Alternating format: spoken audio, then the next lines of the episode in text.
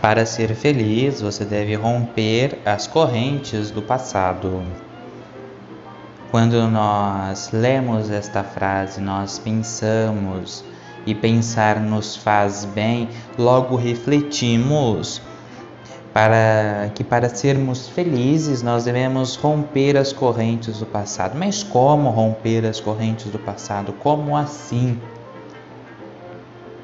Devemos deixar o passado no passado. Não podemos ficar remoendo aquilo que aconteceu no passado agora no atualmente ou no futuro.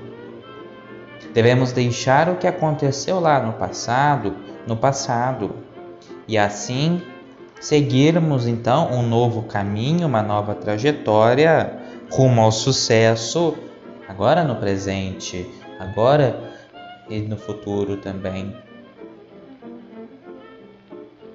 Muitas vezes, quando nós deixamos esta corrente ligada ainda do nosso presente com o passado, nós acabamos lembrando de coisas que fizemos tristes,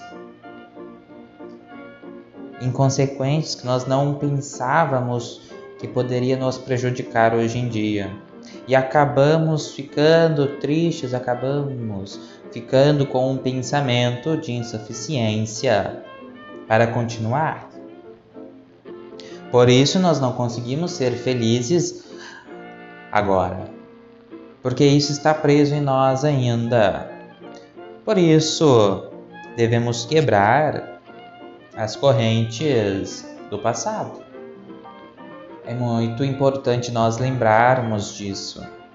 Deixar o passado no passado e viver o presente e se preparar para o futuro.